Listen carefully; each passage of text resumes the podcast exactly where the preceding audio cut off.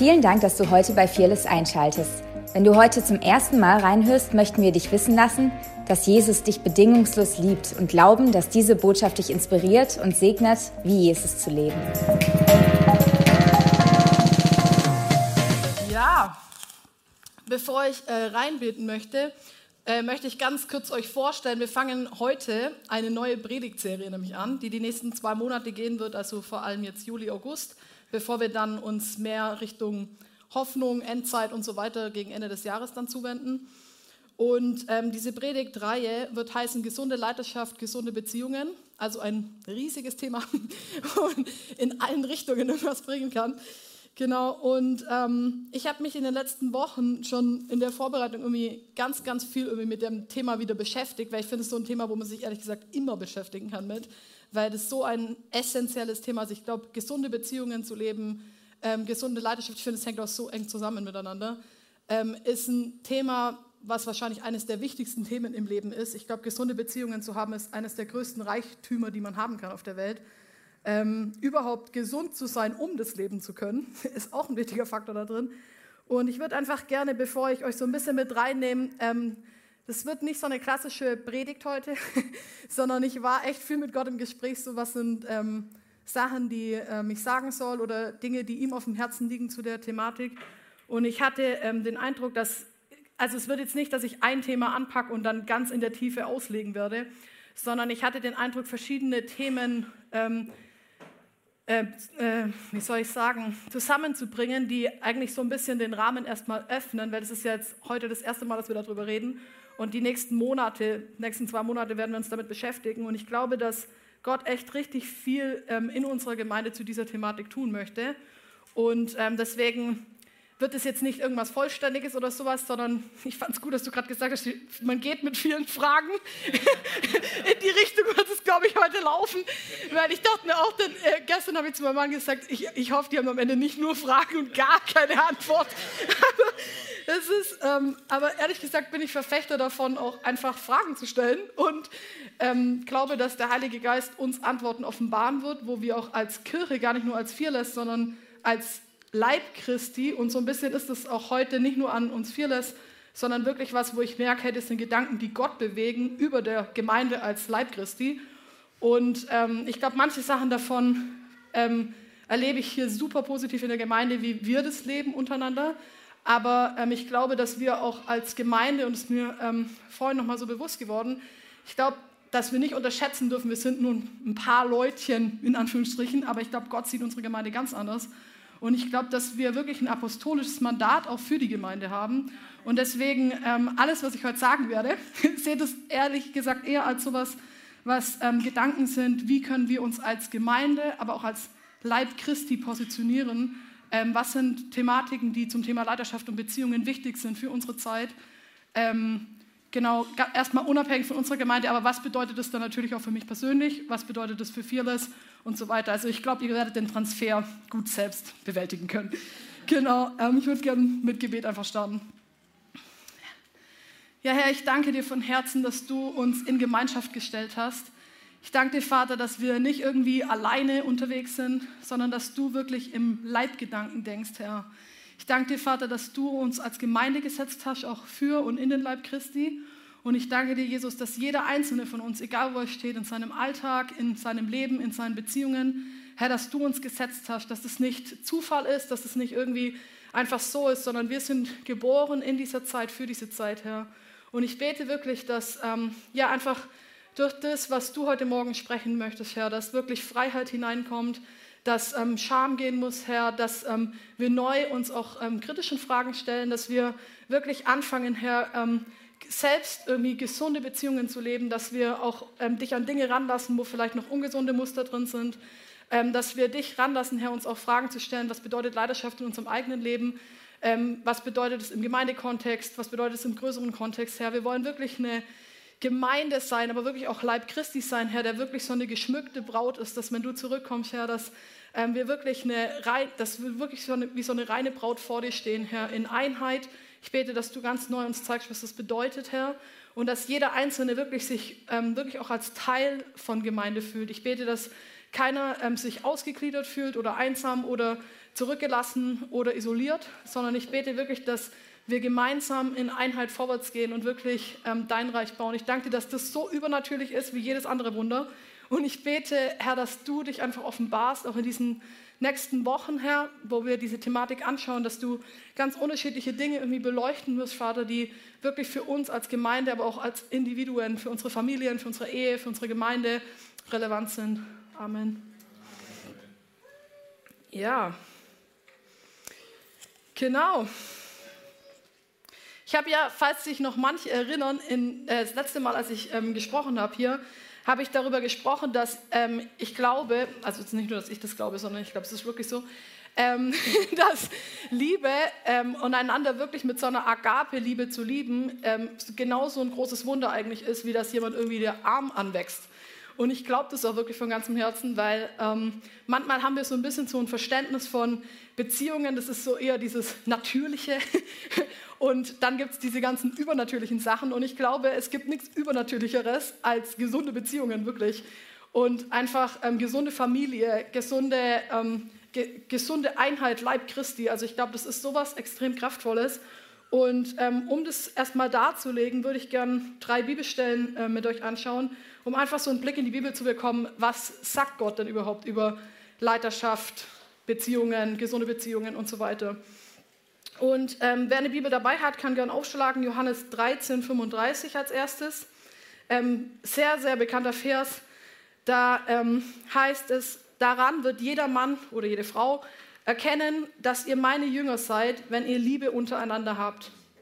Und ich finde das, für mich ist das so ein krasser Vers. Ich habe den wirklich schon Jahre bewegt. Tatsächlich ist das auch einer der Gründe, warum ich damals auf die Bibelschule gegangen bin. Also nicht um irgendwelche Wunder zu sehen oder Regen von der Decke, sondern weil ich echt gesagt habe, Herr, ich wünsche mir, dass in meinem Leben Menschen irgendwie sehen, dass ich wirklich zu dir gehöre. Und ich habe irgendwie das Gefühl, ich, ich komme da manchmal so an meine Grenzen und wünsche mir einfach mehr Offenbarung da drin. Und ähm, habe dann dieses Buch von Danny Silk damals gelesen, Kultur der Ehre. Und das hat mich tatsächlich bewogen, dass ich dachte, okay, wenn eine Bibelschule über solche Themen spricht, wo es wirklich um gesunde Beziehungen geht, wo es darum geht, im Alltag das so zu leben, dass Menschen wirklich das sehen, dass ich zu Jesus gehöre, ähm, das ist ein Ort, wo ich sein will und wo ich trainiert werden will. Und ähm, ja, ich finde es auch krass, dass das nicht heißt, ähm, das wird man erkennen, indem irgendwie, keine Ahnung, 50 ähm, Leute die ganze Zeit geheilt werden oder so, sondern daran wird man erkennen, dass ihr meine Jünger seid, wenn ihr Liebe untereinander habt. Ähm, und die nächste Stelle ist Johannes 17, 21. Wobei ich jetzt auch sagen will, ich will nicht das eine oder das andere gegeneinander ausspielen, sondern ich glaube, beides ist sehr wichtig. Wir kommen ja gerade von der ganzen Themeneinheit Übernatürliches und ich bin totaler Verfechter von, ich glaube, übernatürlich ist der normale Lebensstil für einen Christen, nur um das klargestellt zu haben. Genau. ähm, Johannes 17, 21, da heißt es, ich bete darum, dass sie alle eins sind. Sie in uns, so wie du, Vater, in mir bist und ich bin in dir dann wird die Welt glauben, dass du mich gesandt hast. Die Herrlichkeit, die du mir gegeben hast, habe ich nun auch ihnen gegeben, damit sie eins sind, so wie wir eins sind. Ich in ihnen und du in mir. So sollen sie zur völligen Einheit gelangen, damit die Welt erkennt, dass du mich gesandt hast und dass sie von dir geliebt sind, wie ich von dir geliebt bin. Vater, ich will, dass die, die du mir gegeben hast, dort sind, wo ich bin. Sie sollen bei mir sein, damit sie meine Herrlichkeit sehen die Herrlichkeit, die du mir gabst, weil du mich schon vor Erschaffung der Welt geliebt hast. Vater, du gerechter Gott, die Welt kennt dich nicht, aber ich kenne dich. Und diese hier haben erkannt, dass du mich gesandt hast. Ich habe ihnen deinen Namen offenbart und werde es auch weiterhin tun, damit die Liebe, mit der du mich geliebt hast, auch in ihnen ist. Ja, damit ich selbst in ihnen bin.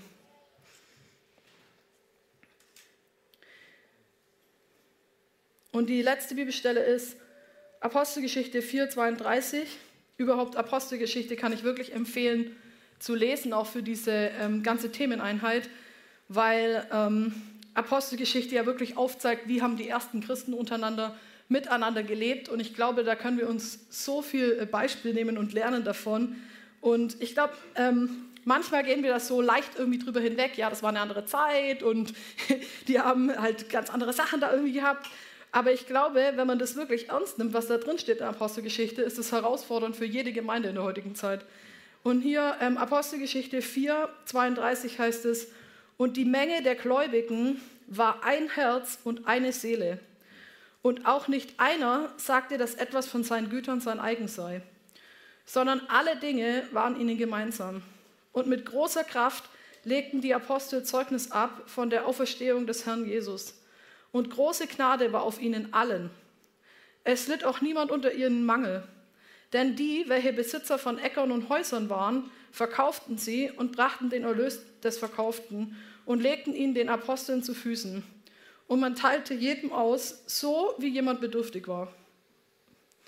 Was ich an der Stelle total krass finde, also wirklich sehr herausfordernd, ist erstens, es geht da nicht irgendwie um Sonntaggottesdienst oder dann kam man zusammen und dann hatte man eine gute Zeit, sondern das war wirklich, der Alltag war essentiell durchzogen von dem, was es heißt, Gemeinde zu sein.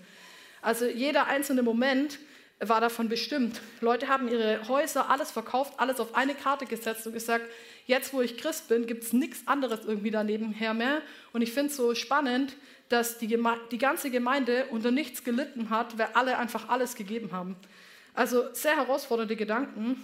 Ähm, was ich auch sehr herausfordernd finde, ist schon allein erster Satz, die ganze Menge der Gläubigen, das waren ja nicht nur fünf Hansel, ähm, waren ein Herz und eine Seele und waren wirklich, äh, das, was heißt es, ein Herz und eine Seele, ist wirklich, dass sie wirklich in der Tiefe verbunden waren, nicht so oberflächliches, man kannte den anderen kaum oder hat vielleicht nur den Namen gekannt oder so, sondern war wirklich ein Herz und eine Seele. Man hat ähm, wirklich tiefe, innige Beziehungen gelebt.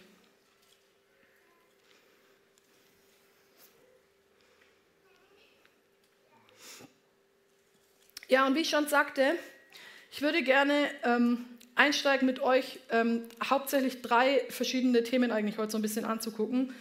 Ähm, jede, eins, jedes einzelne Thema könnte eigentlich eine Predigt für sich sein, wirklich. Ähm, deswegen kann ich auch natürlich nicht jetzt in der Tiefe jedes einzelne Detail irgendwie auslegen, theologisch, sondern ähm, wenn es da irgendwie noch Fragen gibt oder irgendwie Gedanken hochkommen, kann man gerne mit mir danach drüber sprechen oder wir können das vielleicht an weitere Sachen von anderen anknüpfen in den nächsten Wochen. Genau, ähm, einfach weil das wirklich den Rahmen sprengen würde. Aber ich, ich habe wirklich, ähm, bei zwei Themen hatte ich schon mehrere Wochen irgendwie das so in mir bewegt und hatte das Gefühl, hey, das ist voll wichtig, das heute zu thematisieren. Und das dritte Thema, mit was ich jetzt auch gleich einsteigen werde, da hatte ich tatsächlich einen Traum von Freitag auf Samstagnacht und habe voll klar von Gott einfach gehört, das ist ein Thema, was ich, was, äh, was ich thematisieren soll. Deswegen kommen diese drei Themen, genau. Und ähm, ja. Und ich hatte auch heute, für heute Morgen wirklich ähm, äh, auf dem Herzen, ich glaube, ähm, lass wirklich Gott an dein Herz ran. Ich glaube, dass Gott echt ähm, Freiheit bringen will in bestimmten Bereichen, wo vielleicht auch du selbst ähm, ein religiöses Mindset vielleicht bisher hattest oder selber dir die Freiheit nicht zugesprochen hattest, die Gott dir eigentlich zuspricht. Und ich hatte wirklich den, den Eindruck, dass Gott wirklich ähm, Freiheit schenken will, dass er eins, wirklich einzelnen Leuten wirklich ähm, Gedanken brechen will und wirklich ähm, mit Freiheit hineinkommen will. Genau. Und ähm, ganz vorneweg noch, ähm, ich meine, die Thema Themenreihe heißt gesunde Leidenschaft, gesunde Beziehungen. Ich glaube, dass das immer voraussetzt, dass man erstmal gesund ist. Also ist ja klar, ähm, dass man selbst gesund ist, ein gesunder Mensch. Und da möchte ich zu sagen, ich glaube, es gibt keinen Mensch, der in der Fülle gesund ist. Also ich glaube, es ist wichtig, dass man an Punkten arbeitet. Ähm, da werde ich auch nachher noch ähm, drauf eingehen. Und manche Dinge, die passieren jetzt auch nicht einfach nur, dass man mal kurz betet, Herr, bitte schenk, dass es weggeht. genau, aber ähm, ich finde trotzdem wichtig, dass wir da nicht so einen komischen Druck haben irgendwie auch, weil am Ende des Tages haben wir alle irgendwo ungesunde Parts in uns. Ähm, jeder hat irgendwelche Sachen, die er aus der Kindheit mitgenommen hat. Ähm, selbst wenn du vielleicht eine Therapie oder was auch immer hinter dir hast, ähm, wird es Punkte geben, wo ähm, deine Punkte sind, wo du in deinem Leben immer wieder vielleicht mit strugglen wirst. Und ich finde wichtig, dass solche Sachen uns nicht ähm, automatisch aushebeln von dem, was Gott eigentlich mit deinem Leben tun möchte.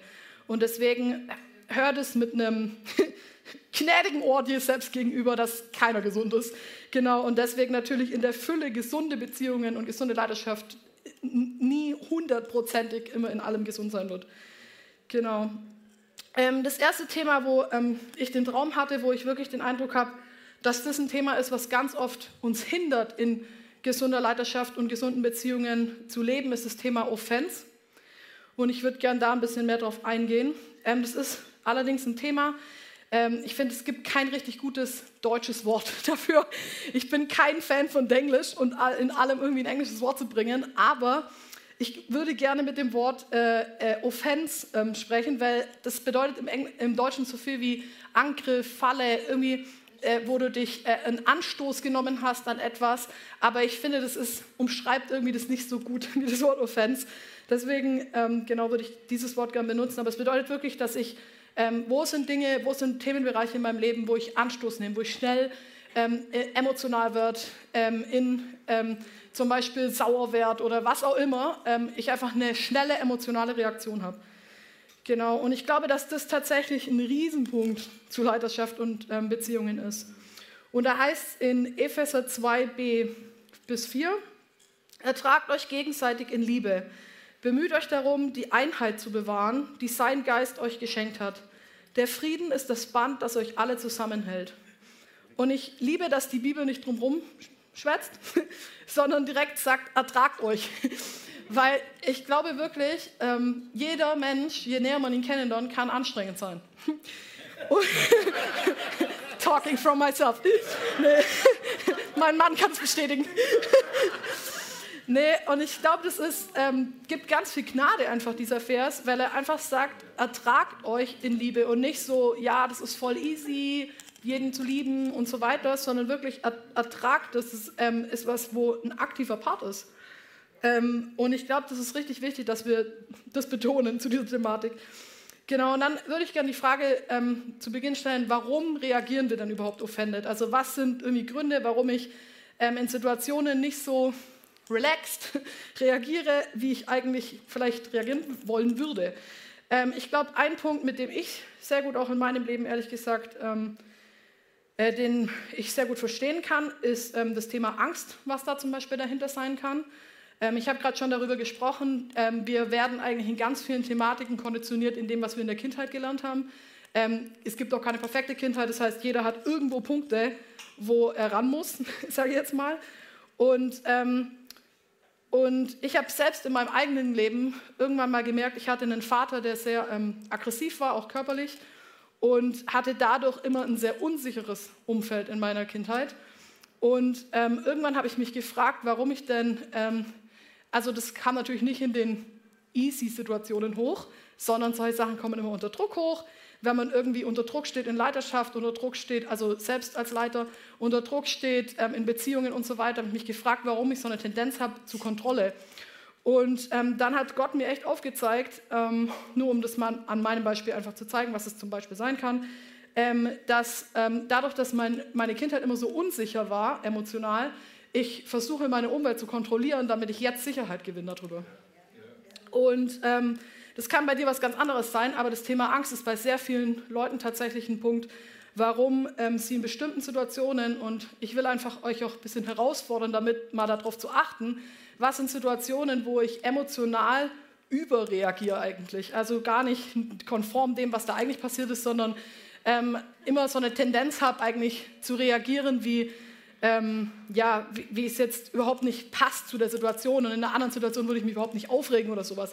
Genau, und das sind ähm, äh, Bereiche, wo ähm, Gott uns, glaube ich, auch Dinge aufzeigt, die ähm, wir auf eine natürlich übernatürliche Art und Weise anpacken können mit ihm.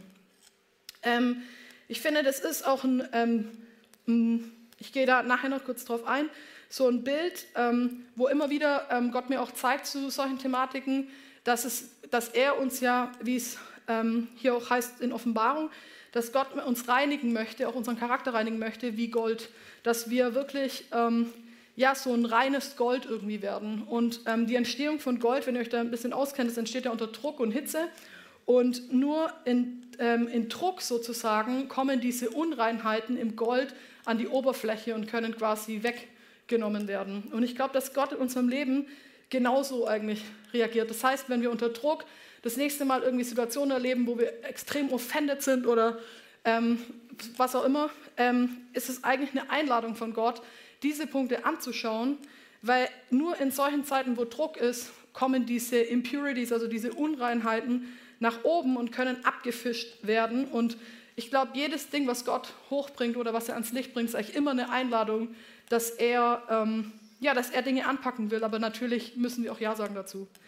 Genau, und das nennt sich auch Läutern, also wirklich, dass das Gold wie im Feuer geläutert wird. Und ich glaube, dass das wirklich durch solche Trigger, durch solche Dinge ähm, nach oben kommt zum Vorschein. Und dazu gibt es auch eine richtig starke Bibelstelle, die heißt ähm, Offenbarung 3, 18, gerade aber noch von Offenbarung gesprochen. Darum solltest du dich endlich um den wahren Reichtum bemühen, um das reine Gold, das im Feuer geläutert wurde. Nur dieses Gold macht dich reich und nur von mir kannst du es bekommen. Lass dir auch die weißen Kleider von mir geben, damit du nicht länger nackt dastehst und dich schämen musst. Kauf dir Augensalbe, die deine blinden Augen heilt. Ich werde da gleich noch ein bisschen mehr drauf eingehen, dass man den Vers wirklich versteht auch, ähm, was der in der Tiefe bedeutet. Denn ähm, ich glaube, wenn wir in, in ähm, wenn wir in ähm, Offense handeln, dass je länger wir da drin bleiben, eigentlich eine Wahrnehmungsstörung bekommen. Und je länger wir einem, mit einem Mindset sind, wo eben nicht Wahrheit reinkommt, weil wir Gott da nicht reinlassen, umso mehr sind wir so self-fulfilling prophecy-mäßig in einem ähm, Gedankengut drin, wo ähm, wir eine Lüge über uns glauben und dann jedes Mal, wenn die Lüge sich bewahrheitet, ist es wie so eine Wahrheit für uns. Aber es ist halt immer noch keine Wahrheit. Es ist halt einfach nur, dass ich die Lüge empower oder der Kraft reinspreche, die ich schon die ganze Zeit glaube. Genau. Also, also wie Offense kann genau durch Angst zum Beispiel hochkommen, kann aber auch durch Scham oder Schuld sein. Das kann so was sein, dass ich immer denke, ich muss mich verteidigen bei allem. Ich muss immer in, in jedem äh, Detail, ähm, äh, fühle ich mich immer angegriffen von jedem ähm, oder das kann auch ähm, durch Unsicherheiten sein. Ich habe zum Beispiel nie erlebt, dass meine Bedürfnisse befriedigt werden. Das heißt, ich muss immer kämpfen eigentlich, dass jeder irgendwie jeder ist gegen mich und ähm, will nie meine Bedürfnisse werden nie gesehen von irgendjemandem. Und dadurch verhalte ich mich halt dann auch so, dass wirklich eventuell meine Bedürfnisse auch von niemand gesehen werden. Genau. Also das sind jetzt nur mal ein paar Beispiele. Ähm, wie gesagt, man könnte jetzt eine ganze Predigt darüber machen. Aber ähm, ich möchte einfach, dass wir uns anfangen, uns Gedanken darüber zu machen. Und ähm, zum Thema Offense ist auch so, jemand, der jetzt, den du gar nicht kennst, der vielleicht irgendwie du in der Straßenbahn triffst und der spricht vielleicht nicht so nett mit dir oder was auch immer. Im Regelfall, wenn du nicht schon auf 180 bist, dann macht dir das eigentlich nichts aus oder ist jetzt nicht irgendwie, ähm, dass das dich am allermeisten offendet, sondern das ist immer, je näher ein Mensch dir ist, je ähm, intimer die Beziehung ist, umso mehr kann jemand dich offenden weil umso höhere Erwartungen habe ich auch an die Person. Also zum Beispiel ein Ehepartner, ein richtig guter Freund, ist natürlich eine ganz komplett andere Situation, als wenn irgendjemand anders was zu mir sagt. Ähm, ich habe übrigens auch schon, ähm, ich arbeite ja auch viel mit der Thematik mit Beziehungen und habe ähm, da auch schon viele Gespräche mitbekommen, wo zum Beispiel äh, Männer ähm, ganz frustriert waren, das ist jetzt nicht ein Klischee im Regelfall, sondern einfach nur ein Beispiel, ähm, ganz frustriert waren, weil ihre Frau immer sie kritisiert und ähm, niemand anders sie jemals kritisiert hat. Und es kann doch nicht sein, dass ausgerechnet sie das so sieht. Und manchmal ist es auch ein Mangel an tiefen Beziehungen, die man hat, wo man wirklich dann nur erlebt, dass die Person, die einem am engsten ist, irgendwie Dinge sieht oder offenlegt, aber die waren schon immer da, vielleicht einfach nur zu wenig Druck ausgesetzt, als dass da ein Offense überhaupt zum Vorschein kam. Genau. Ähm, und was jetzt Offense zurückhält, und das erlebe ich tatsächlich auch richtig oft bei Christen, ist das Thema Stolz. Weil ganz oft ähm, ist es so, dass Stolz ähm, zum Beispiel ähm, in einer Situation, wo ich offended bin, würde Stolz sagen, nee, nee, das hat mich jetzt nicht verletzt. So schlimm war das jetzt nicht. Nee, nee, du kannst mich nicht ähm, so berühren. Weil das ist natürlich auch was Verletzliches, wenn jemand dich offenden kann. Und ähm, Stolz nimmt dir Vision, und verhindert, dass deine Herzenshaltung sichtbar ist.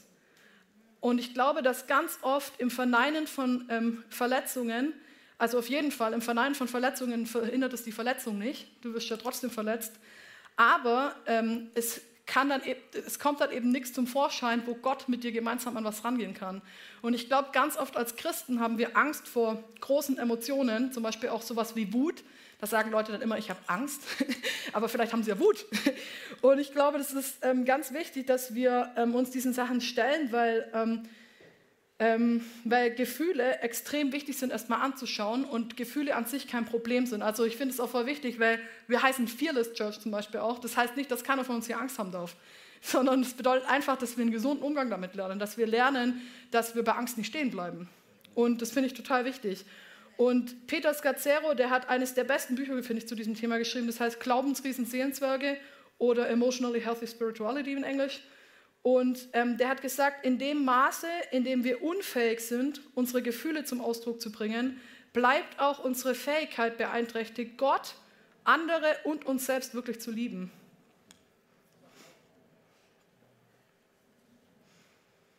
Und was ich damit nicht sagen möchte, weil ich finde es so wichtig, das ist alles so ein schmaler Grat, äh, ist, dass Gefühle uns leiten sollen. Das finde ich auch ganz wichtig zu sagen an der Stelle.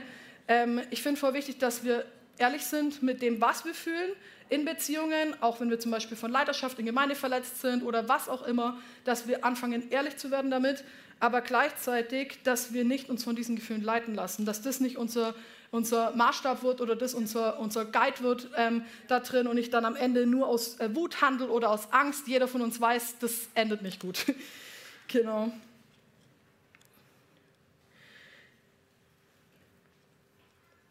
Ja, und jetzt ist die Frage, wie gehe ich denn um, wenn ich merke, okay, ich habe Offense in meinem Leben, weil ganz ehrlich, jeder von uns hat es und hat irgendwelche Momente, wo er merkt, hey, das sind Sachen, die mich mehr triggern oder weniger triggern oder die habe ich schon mit Gott angepackt und die laufen in der Season jetzt schon besser, in der anderen vielleicht nicht so gut.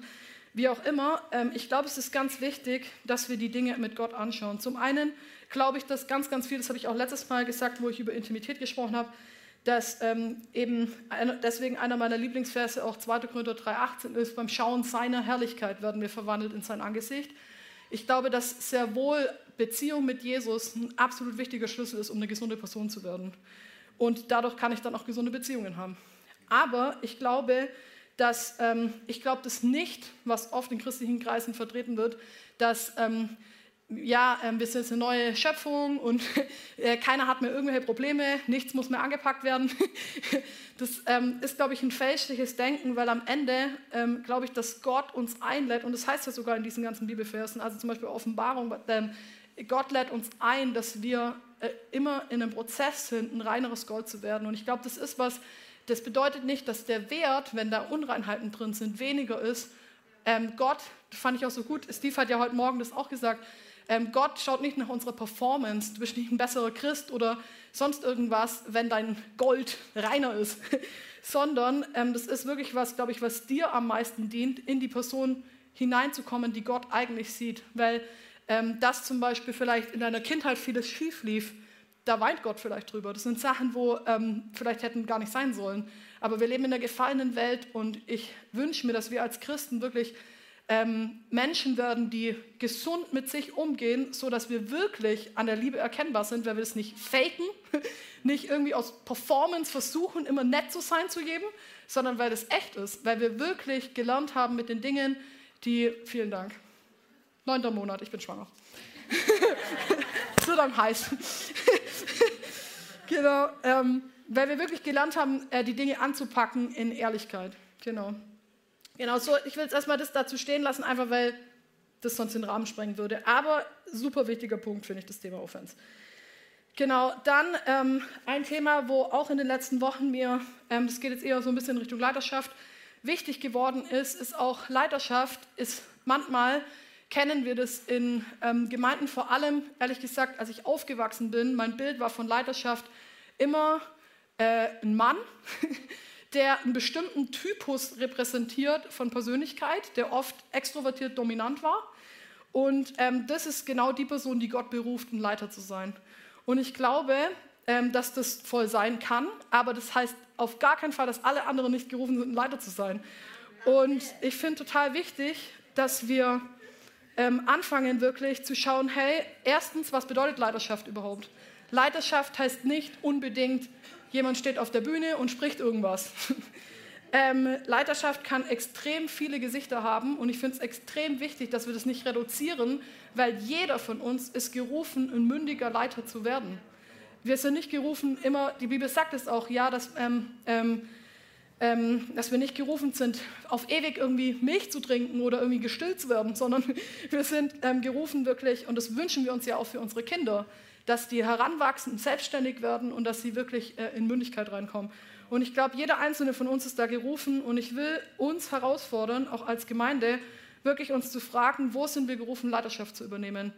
Ähm, ich hatte auch erst ähm, letztens ein Gespräch mit jemand, wo die Person mir auch gesagt hat, hey, ich nehme immer im Gottesdienst alles Mögliche wahr, das und das und das.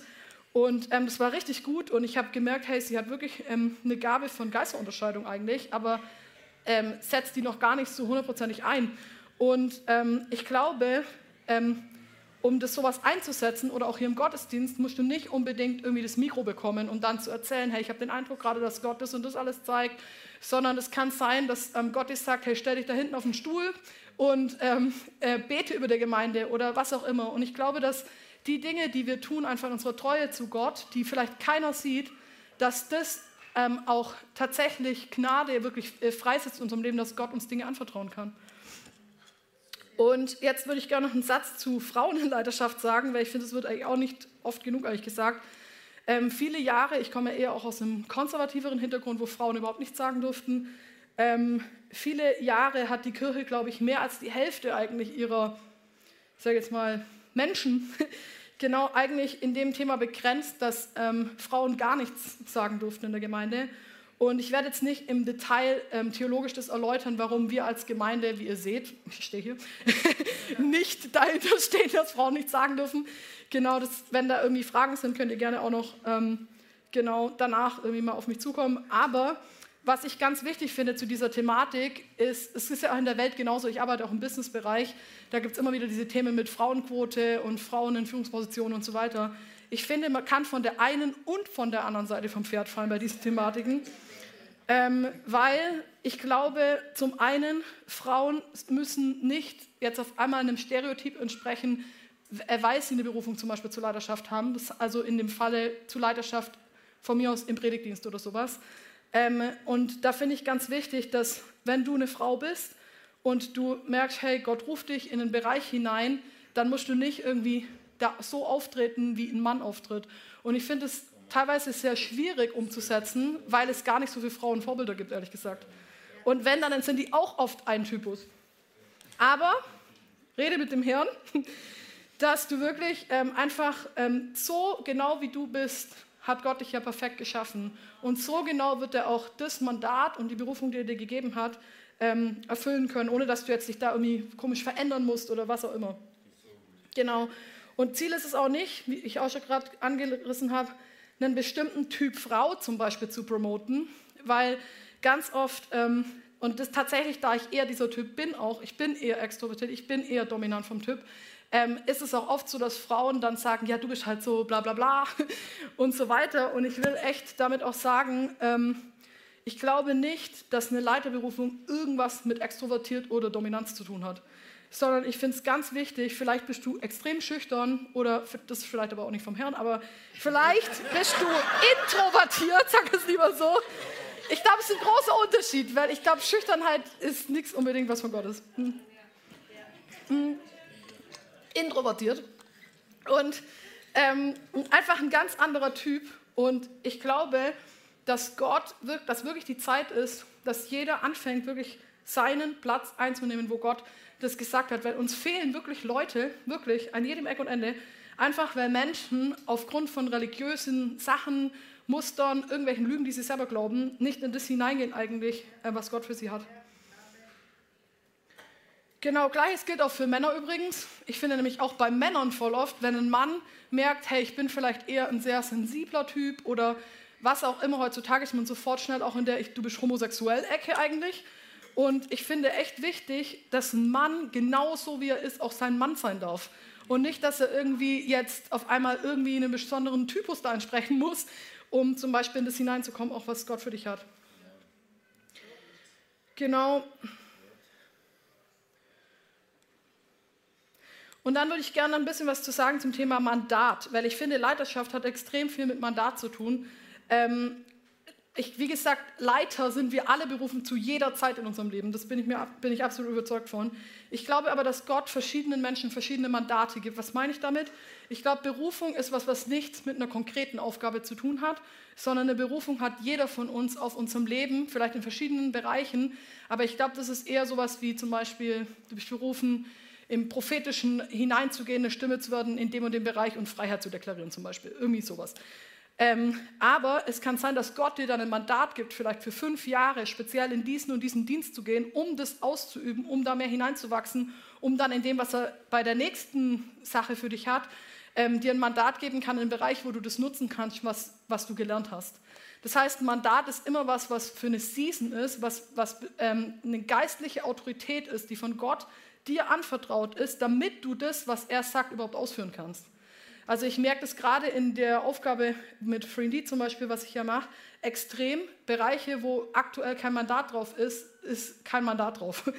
Also das ist ja wirklich eine Aufgabe, wo wir im Riss auch von Gesellschaft stehen. Und wenn man da in irgendwas mit einem Aktivismus, sage ich jetzt mal, reingeht, das, das endet nicht gut. Sondern man muss echt in dem laufen, wo man merkt, Gott hat da Autorität drauf gegeben für diese Season und ich muss in dem sein.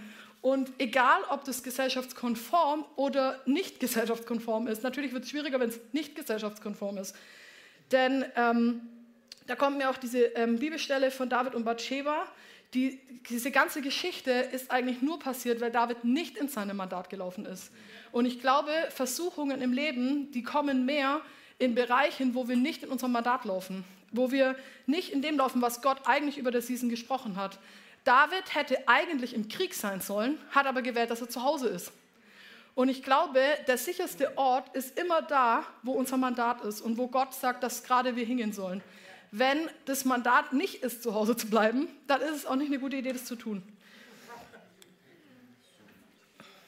Und ähm, noch zwei Anmerkungen einfach zu ähm, Frauen in Leiterschaft.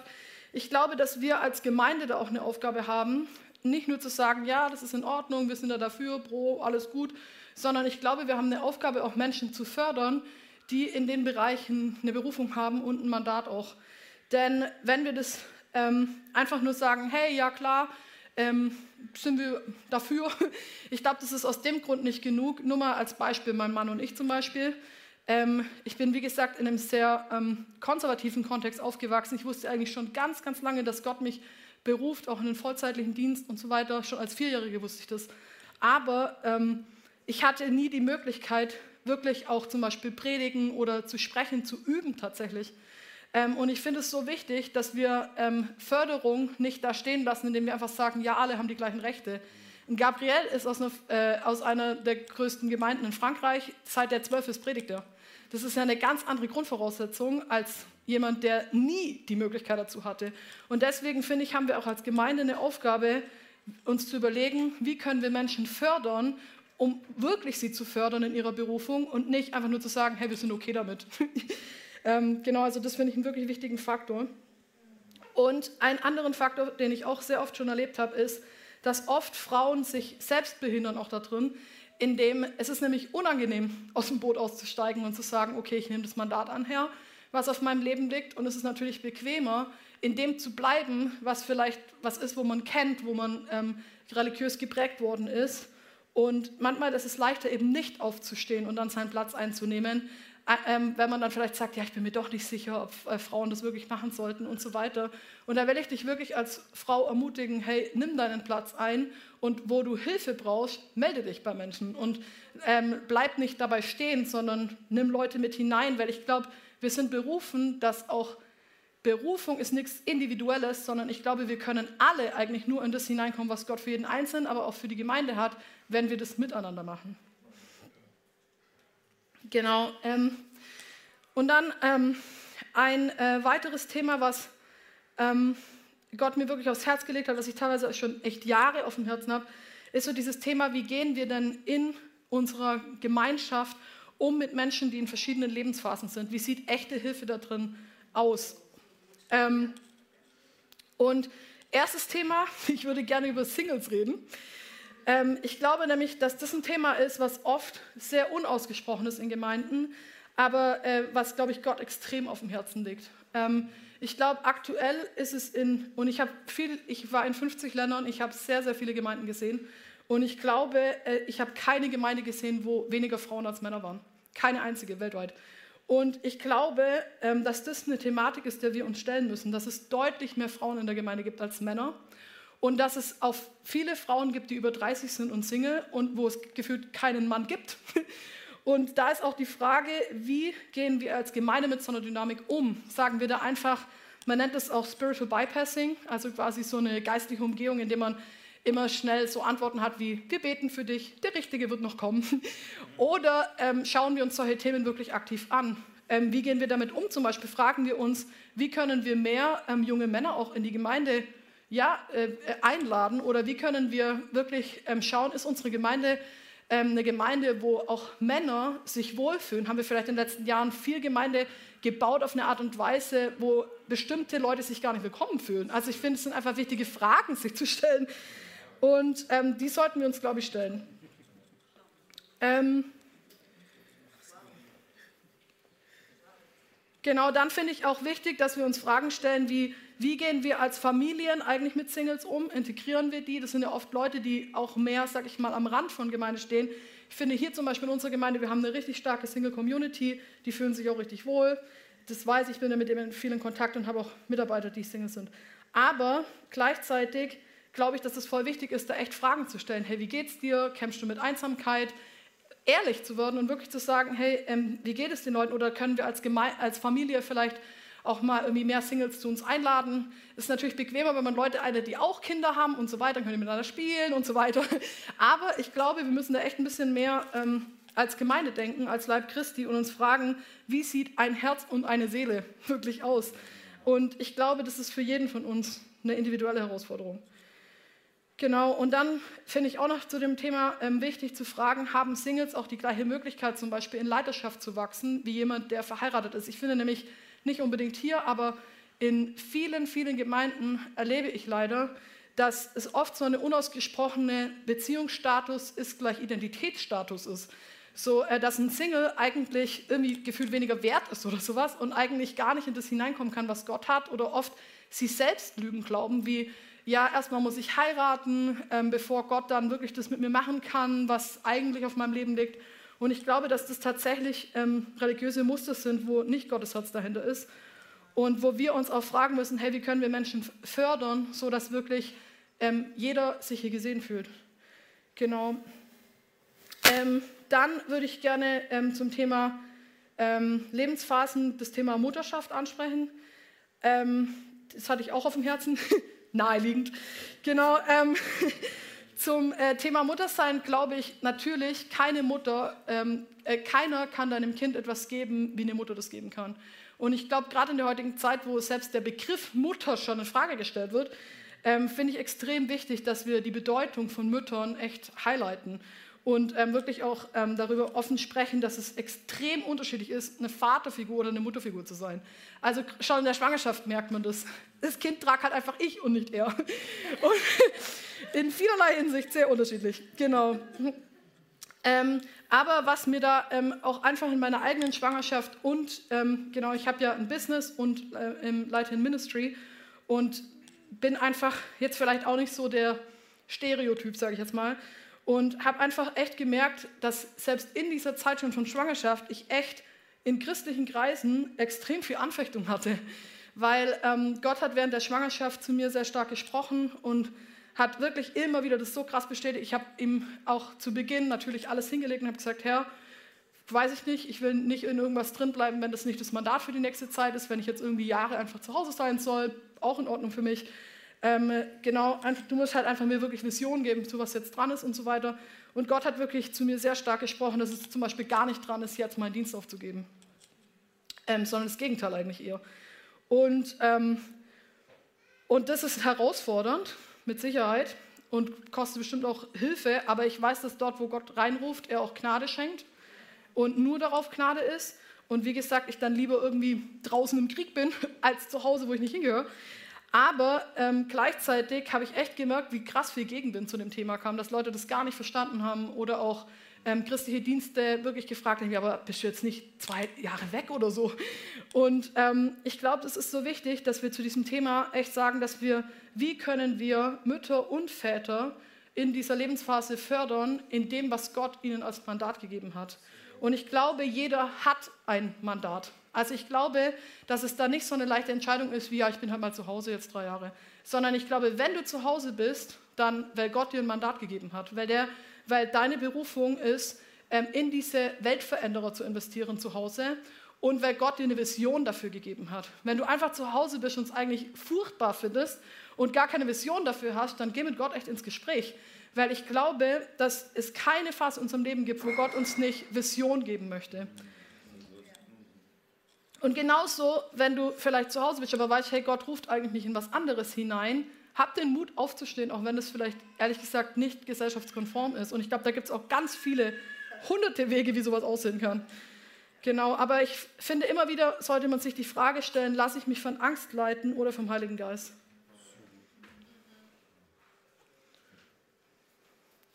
Und dann, das will ich nur noch ganz kurz ansprechen, ähm, es gibt zum Beispiel auch immer wieder in Gemeinden, das sehe ich auch einfach so die Thematik, dass Menschen zum Beispiel krank sind. Wie gehen wir mit denen um? Und ich finde, das ist eine schwierige Tendenz, wenn man in so einer ähm, Kultur lebt, wo wir an Heilung glauben und Übernatürliches.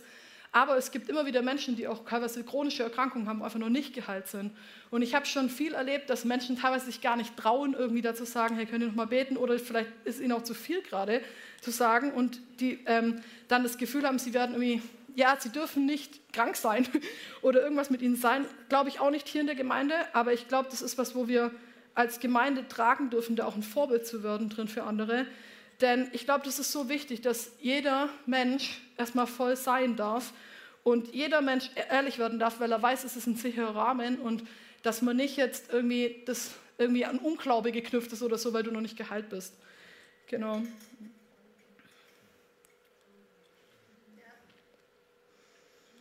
Ja, gibt ganz viele Bereiche, die man jetzt reingehen könnte. Ich habe jetzt einfach mal die gewählt.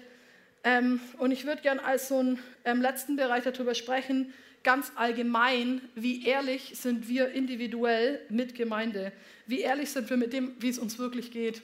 Und ähm, ich glaube, je mehr man in so einer Arbeit irgendwie arbeitet, wo man viel so, wie soll ich sagen, behind the scenes mehr arbeitet. Ähm, ich hatte ein interessantes Gespräch mit Steve sogar diese Woche auch darüber ähm, desto, ich glaube, desto mehr merkt man, warum das ganz oft in Gemeinden wir eigentlich nur nicht so wirklich ehrlich sind, wie wir ehrlich sein könnten. Und ich glaube, das ist egal, ob man Leiter ist, ob man ähm, einfach dabei ist zum ersten Mal, was auch immer. Ich glaube, Gemeinde kann wirklich nur als Ort von ein Herz und eine Seele funktionieren, wenn wir anfangen, richtig radikal ehrlich zu werden mit dem, wie es uns eigentlich wirklich geht. Zum Beispiel, wie geht es uns in unserer Ehe? Ähm, dürfen Leute da reinsprechen oder ist es wie so eine Insel, wo gefühlt keiner wirklich mitbekommt, wie es eigentlich euch geht? Oder wenn es irgendwie euch schlecht geht mit Finanzen oder den Kindern oder Überforderung. Ganz oft haben wir auch so ähm, Vorstellungen von, das muss funktionieren. Und wenn man das nicht selber alleine hinbekommt, sozusagen, dann hat man es irgendwie versagt oder dann ist man eine schlechte Mutter oder schlechter Vater oder was auch immer. Und ich glaube, Gemeinde ist, dass wir nicht gesellschaftskonform sind, sondern dass wir einander haben, was so krass so krass anders ist, als was die Welt hat. Ja, und ähm, das finde ich auch wichtig als Leiter. Ähm, ich erlebe ja viele Leiter in vielen Gemeinden, wo oft dann auch zu, wir arbeiten ja viel mit Suchtthematiken, wo, ähm, wenn sie selber damit zum Beispiel ein Problem haben, dann als erstes sich denken, Hilfe, das darf ja niemand von der Gemeinde mitbekommen. Und ähm, ja und nein, ich glaube, dass es da einen schmalen Grad gibt. Ich glaube, dass so Oversharing und mit jedem alles teilen in der Gemeinde vielleicht manche Leute wirklich auch nicht tragen können und auch nicht dran ist. Aber gibt es Menschen, vor denen ich ehrlich werden kann, auch als Leiter? Oder habe ich das Gefühl, ich muss in meiner Gemeinde immer der Hero sein, in allem alles schon gemacht, getan, ähm, eh gecheckt haben irgendwie und wenn ich irgendwas erzähle, ein Zeugnis dann von Sachen, die vor zehn Jahren irgendwie ich überkommen habe oder darf ich auch im Moment schwach sein? Erlaube ich mir das? Ähm, darf ich ehrlich sein? Ähm, ich finde da auch besonders inspirierend Eric Johnson. Ähm, als ich in Bethel war, hat er ähm, erzählt ganz offen, wie er gerade durch Therapie geht, wie es ihm schlecht ging, geht an dem Moment. Ähm, und einfach super, super ehrlich. Und das hat einen weltweiten, ähm, muss man echt sagen, äh, äh, Call irgendwie rausgerufen, dass Leute aus der ganzen Welt in Leiterschaft ihm geschrieben haben, hey, wie kann das sein, dass du in deiner Gemeinde so ehrlich sein kannst und die dich nicht gefühlt zerfleischt haben. Und ähm, das, finde ich, ist ein Aufschrei, ehrlich gesagt, ähm, davon, dass wir eigentlich ähm, anfangen müssen, Leiterschaft anders zu sehen.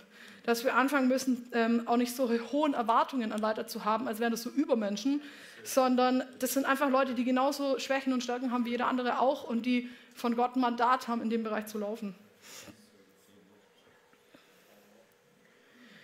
Genau, ja, das sind so die meisten Punkte. Ich hoffe, ich werde jetzt nicht gesteinigt.